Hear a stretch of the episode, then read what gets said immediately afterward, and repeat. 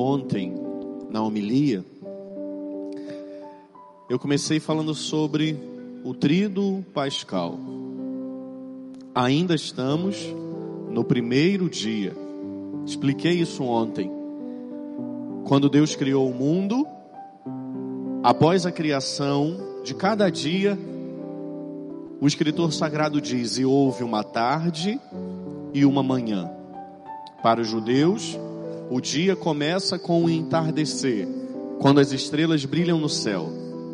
Então, ontem à noite, quando nós celebramos a missa Intiana Domini, da ceia do Senhor, começamos a sexta.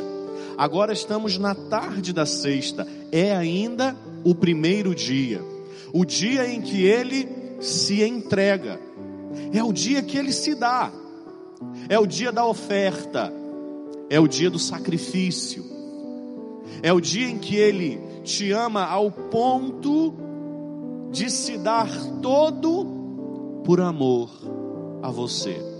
Esse primeiro dia é marcado pela entrega de nosso Senhor Jesus Cristo na cruz. Mas a gente precisa entender aquilo que começou a acontecer ontem é uma continuidade. Você que acompanhou a vigília do horto, nós ficamos a madrugada toda, o início da manhã transmitindo até pouco antes desta celebração.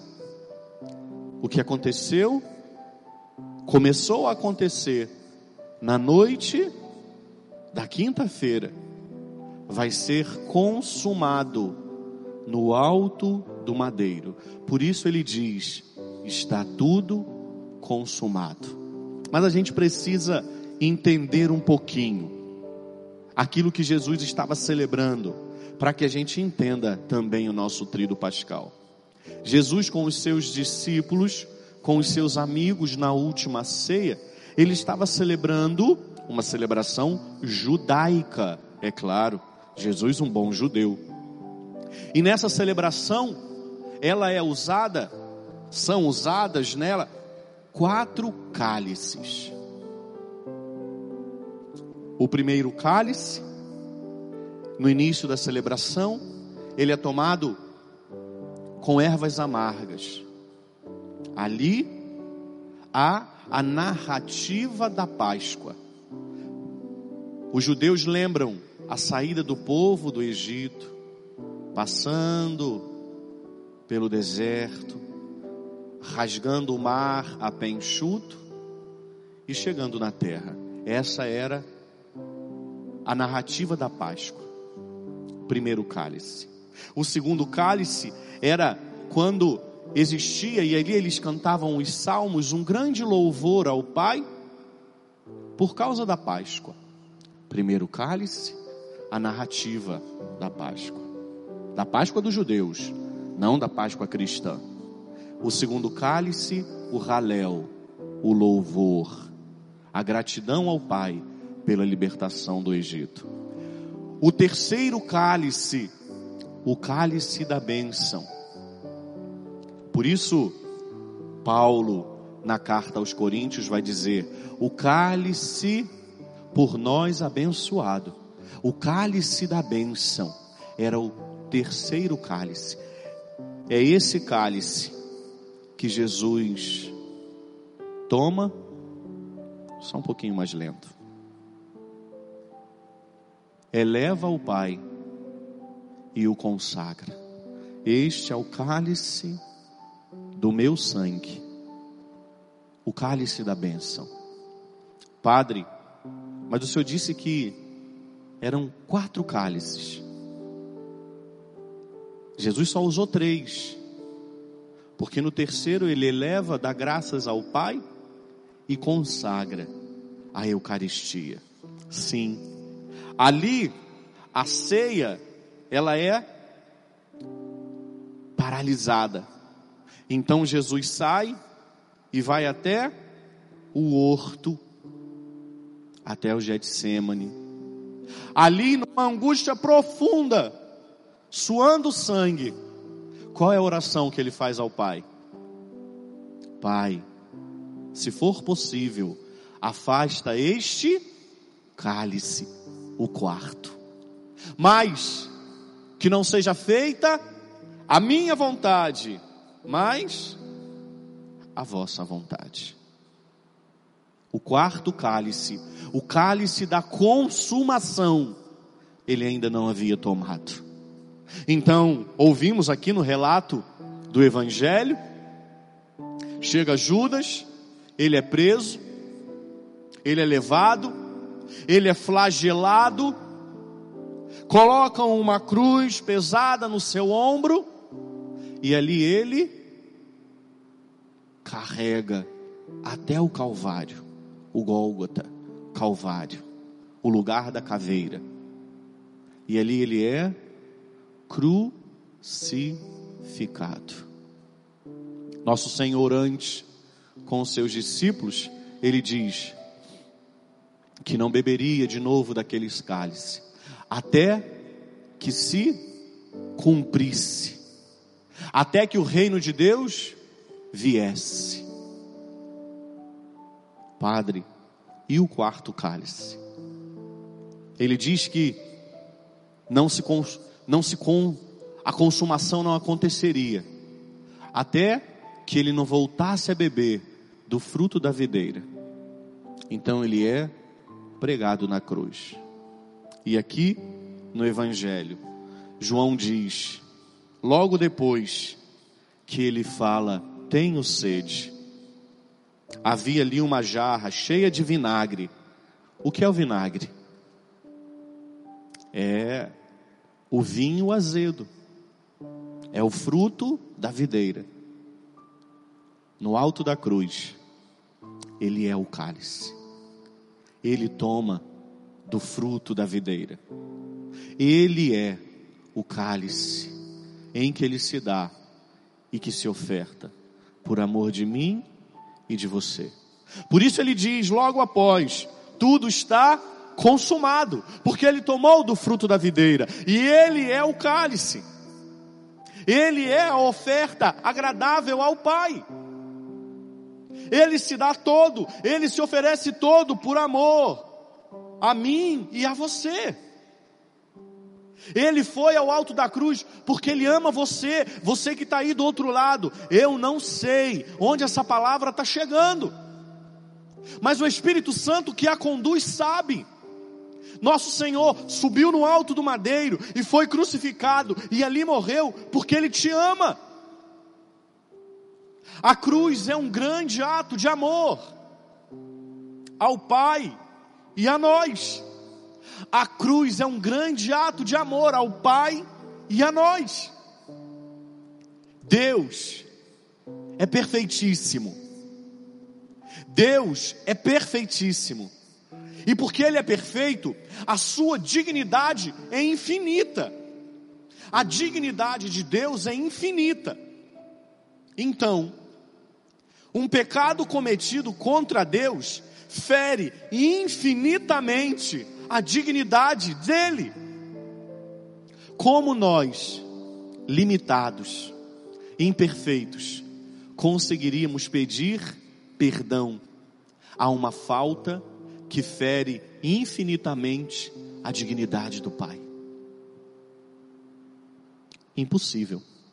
Por isso o homem não conseguia voltar à intimidade. Por isso o homem não conseguia restaurar a aliança. Aquela aliança ferida pelos nossos primeiros pais, quando eles quebram. Então Deus torna-se homem. Porque a culpa cometida por um homem, somente um homem poderia pedir perdão.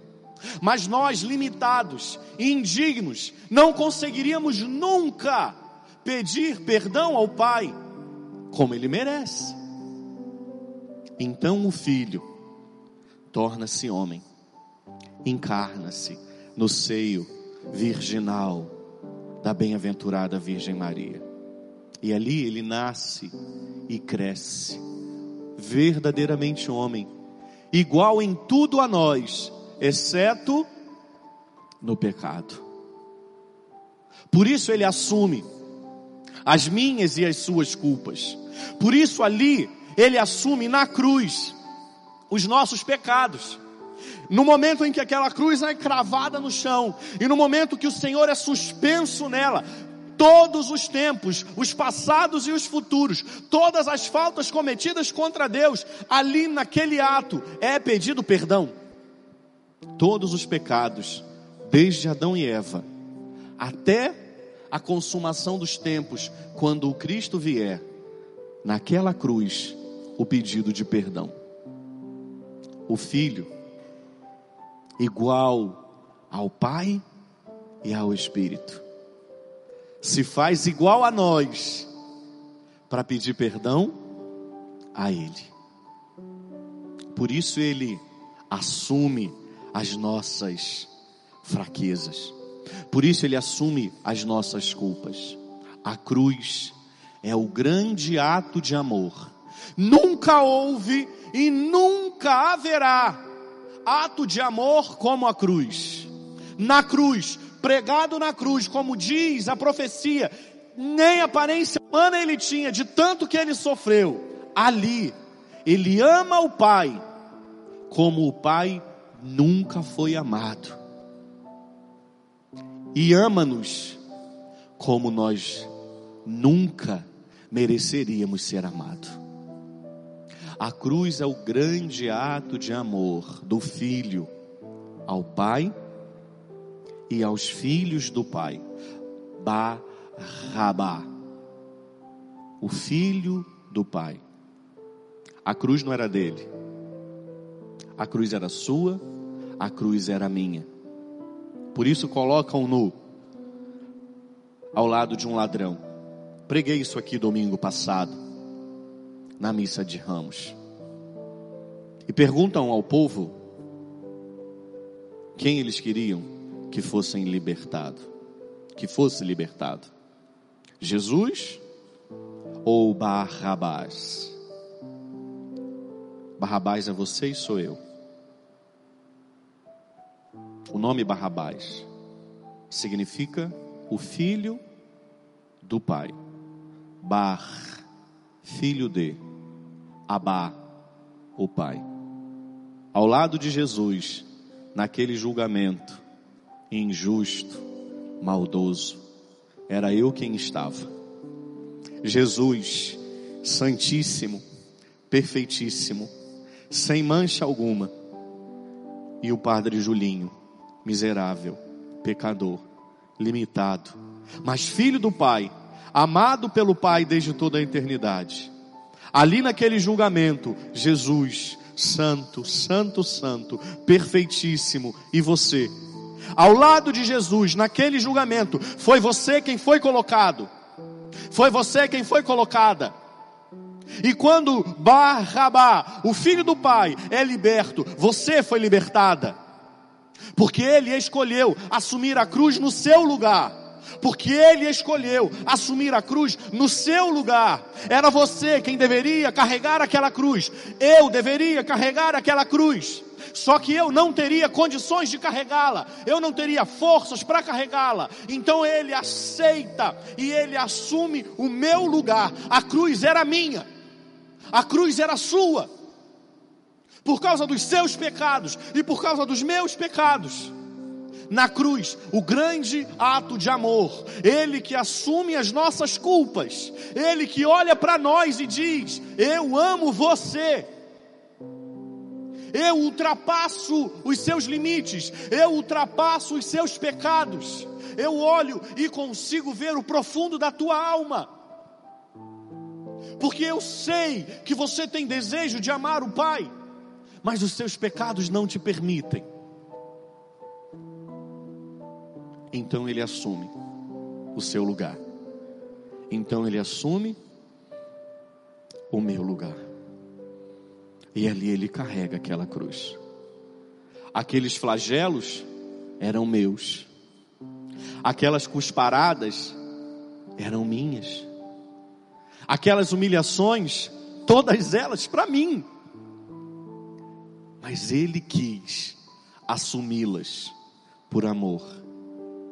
Ali ele disse: Deixa que eu carrego para você. Ali ele disse: Deixa que eu peço ao Pai perdão por você.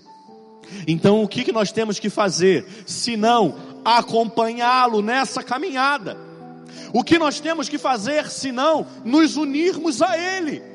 Que se complete, como diz o apóstolo, na cruz de Cristo, os meus sofrimentos.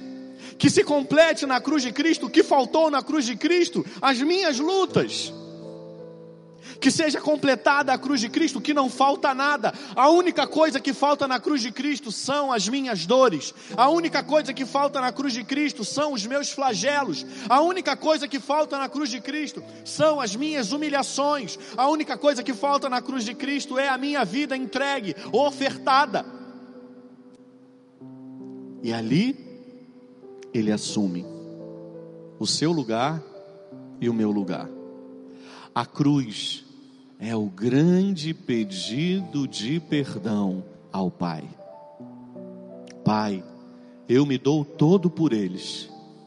Tanto que no alto da cruz ele diz: perdoa, porque eles não sabem o que estão fazendo. A cruz era tua e era minha, e ele assumiu. O que nos cabe? Estar junto dele. Jesus, eu quero adentrar nesse mistério da tua cruz eu quero me configurar contigo ao mistério da cruz. A cruz, na cruz, Jesus ama o Pai como ele sempre mereceu ser amado. E nós nunca conseguimos por causa dos nossos pecados. Mas na cruz, o Senhor nos ama como nós nunca fomos amados e nunca mereceríamos esse amor. A cruz é o maior ato de amor. Por isso, nós cristãos católicos ostentamos a cruz. Não é porque nós somos idólatras, não é porque nós adoramos imagem, é porque nós queremos fazer memória do grande ato de amor, salvífico, libertador. A cruz não é sinal de maldição, a cruz é sinal de libertação, a cruz é sinal de vida eterna. A cruz é sinal de amor. Por isso nós a ostentamos. E dentro muito em breve, ela será aqui desnudada na presença da igreja. E nós cantaremos: Eis o lenho da cruz, do qual pendeu a salvação do mundo. Na cruz nós fomos redimidos. Redemere, do latim, é comprar de volta. Nós que não já, não já não éramos mais do Pai, porque o pecado havia nos roubado dele. Na cruz ele nos redime, redemere, ele nos compra de volta. E o preço, meu irmão, o preço, minha irmã, da tua compra, o preço da tua vida é o sangue de Deus vertido na cruz. Você é valorosa. Você é valoroso. Não permita que digam o contrário. Não permita que a vida diga o contrário. Não permita que as situações difíceis digam o contrário. Você é valiosa. Você vale o sangue de Deus pregado na cruz. E se alguém um dia disser o contrário, você é valioso, você vale o sangue de Deus pregado na cruz. Você que está aí, você que está me ouvindo e eu não sei onde essa pregação chega. Eu louvo a Deus, pode parecer loucura o que eu vou dizer agora. O meu coração está apertado. Que dificuldade acordar e dormir nessa igreja vazia com os portões fechados. Que dificuldade é não ter você, filho aqui da nossa casa, nessa igreja. Que dificuldade é olhar para essa igreja vazia. Mas eu louvo a Deus por esse tempo. Porque essa pregação está chegando a pessoas que ela não chegaria se não tivesse acontecendo essa pandemia. Eu não louvo a Deus pelo sofrimento, pelas mortes que estão acontecendo, não é isso. Mas eu louvo a Deus por esse tempo de dificuldade, porque essa pregação está te alcançando, porque você está nos acompanhando pela internet. Talvez se essa fosse mais uma sexta-feira santa, hoje você estaria festejando com a sua família, fazendo um grande banquete, celebrando a mesa, ouvindo músicas altas e fazendo festa. Mas Deus seja louvado, porque nada disso está acontecendo. e você está acompanhando, e essa pregação está alcançando o teu coração, e eu digo mais uma vez para você: você vale o preço de Deus pregado na cruz, você vale o preço do sangue de Deus pregado na cruz. Esse é o seu valor. Não permita que digam o contrário. Não permita que o mundo fale o contrário. Não permita que as dificuldades falem o contrário. Não permita que a solidão diga o contrário. Não permita que a depressão diga o contrário. Não permita que o pânico, que a ansiedade, que uma enfermidade, que um diagnóstico de morte diga o contrário. Você vale o preço do sangue de Deus pregado na cruz. A cruz é o grande ato de liberdade, é o grande ato de oferta, de entrega, de sacrifício do filho ao pai. Eu pregava isso aqui algumas missas atrás. Sacrifício, sacrofatere, fazer sagrado. Na cruz, o filho te torna sagrada ao Pai. Na cruz, o Filho te torna sagrado ao Pai. Sacro facere, tornar sagrado. Eu dizia nas outras homilias, alguns dias atrás, que amar alguém torne essa pessoa sagrada. Quer saber se você é amado? Quer saber se você é amada? Veja se a pessoa te trata com sacralidade. A cruz é o ato livre e voluntário de amor ao Pai. Sabe por quê? Porque nós não conseguíamos amar o Pai. Sem a cruz de Cristo, nós nunca conseguiríamos amar o Pai. O Pai pode todas as coisas, mas tem uma coisa que o Pai não faz: criar na criatura amor por Ele, porque esse amor não seria livre. Se o Pai criasse no teu coração e no meu coração amor por Ele, esse amor seria uma cadeia, uma prisão. O amor é um ato livre e voluntário. Os nossos pecados nos impediam de amar o Pai. Então o que o Cristo faz? Sacrofatere, sacrifício. E no sacrifício, ele nos torna sagrados, livres. E na liberdade, agora libertos, e Cristo nos libertou, libertos, nós podemos amar o Pai. A cruz é o grande ato de amor do Cristo ao Pai, do Filho a nós.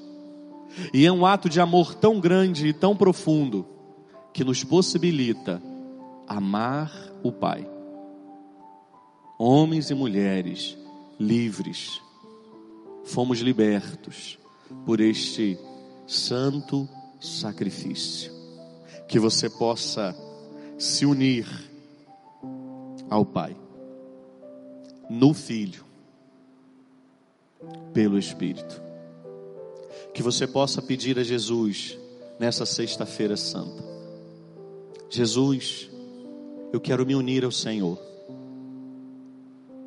Que o teu sacrifício eu tome parte nele. Que a tua cruz, Senhor, eu possa, junto do Senhor, porque sozinho eu não consigo carregá-la. Se você está sofrendo algo, deixa o Padre te, te dizer algo. Se você está sofrendo hoje alguma coisa, alguma dor, alguma enfermidade, se você está sofrendo com um luto porque levou à sepultura alguém que você ama, se você está sofrendo porque se sente sozinha, sozinho, se você está sofrendo porque recebeu um diagnóstico onde para a ciência não é mais capaz para a medicina, mas Deus é capaz. Se você está passando por alguma prova e hoje você está sofrendo, meu filho, minha filha, una esse sofrimento à cruz de nosso Senhor. Diga para Ele, Senhor, com toda a humildade do meu coração, eu desejo colocar este meu sofrimento junto da sua cruz. Isso é dar sentido ao sofrimento. Isso é cristianismo. Sofrimento que não tem sentido torna-se desespero. Sofrimento que não tem sentido leva à desesperança, e as pessoas desesperadas não esperam nem mais em Deus. Diz para ele: Senhor, com toda a humildade do meu coração, eu quero unir o meu sofrimento à tua cruz redentora. Quero passar contigo essas horas. Quero sofrer a dor dos cravos compadeça-se do Senhor. Hoje nós estamos celebrando nesse ato litúrgico a paixão de Cristo. Que você então sinta compaixão. Compaixão é sofrer junto, compaixão é sentir a mesma dor, compaixão é estar no lugar da pessoa. Diga para ele, Jesus,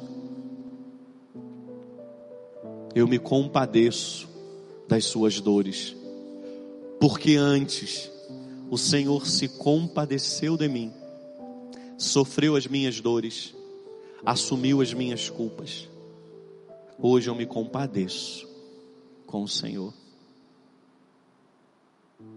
Que essa sexta-feira, que essa tarde, seja a hora da compaixão que você possa se compadecer dele.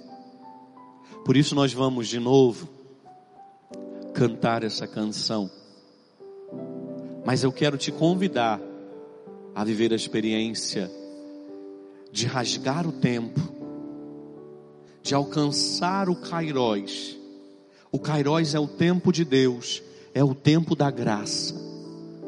Em nome de Jesus, você vai pedir agora a Deus, Senhor, que eu rasgue o tempo, que eu alcance o teu calvário e que eu possa viver essa canção. E conforme a canção for sendo cantada, que você, em primeira pessoa, viva aquela experiência. Beijo a tua paixão, que você seja essa pessoa que vai ao encontro dele e vai beijá-lo, que vai amá-lo, que vai sofrer, sentir com Ele, para que no terceiro dia do trido pascal, o domingo da ressurreição, a pedra seja rolada e ressuscitemos com Ele homem novo, mulher nova. Nós nunca viveremos uma outra Sexta-feira Santa como essa nós nunca viveremos uma outra Sexta-feira Santa como essa. Talvez eu esteja aqui dizendo de coisas até que eu não sei, mas nós nunca viveremos uma Sexta-feira Santa como essa. O noivo nos foi tirado. Hoje é dia de jejum. Em nome de Jesus, se você preparou um grande banquete, guarda essa comida. Você não vai comer. E como padre, eu tenho autoridade para te dizer isso. Hoje não é dia de banquete. Hoje é dia de silêncio e de jejum. É o próprio Cristo quem falou. Quando perguntam a ele, os discípulos de João fazem jejum, por que os discípulos não jejuam? Ele disse: E pode os convidados jejuarem enquanto o noivo está presente? Mas haverão dias em que o noivo vos, serão, vos será tirado, e é hoje, hoje ele nos é retirado. E você que está em casa, nem pode recebê-lo na Eucaristia. O noivo eucarístico lhe foi retirado. Hoje é dia de jejum. Em nome do Senhor, assuma isso de uma vez por todas. Assuma a tua fé, assuma o teu catolicismo. Guarda, guarda, e viva essa tarde de jejum. Nós sabemos como funciona o jejum. Uma refeição inteira e outras duas pequeninas. Se você ainda não almoçou, deixa para jantar, não almoça não. Se você já almoçou, à noite não jante. Passe com ele o silêncio do sepulcro. Faça uma refeição tão pequena, mas tão pequenina, que você vai, ao terminá-la, ainda sentir fome. Nossa, Padre, mas para que tudo isso? Para que você tenha a convicção da fé que você professa. Ou você vai viver fingindo.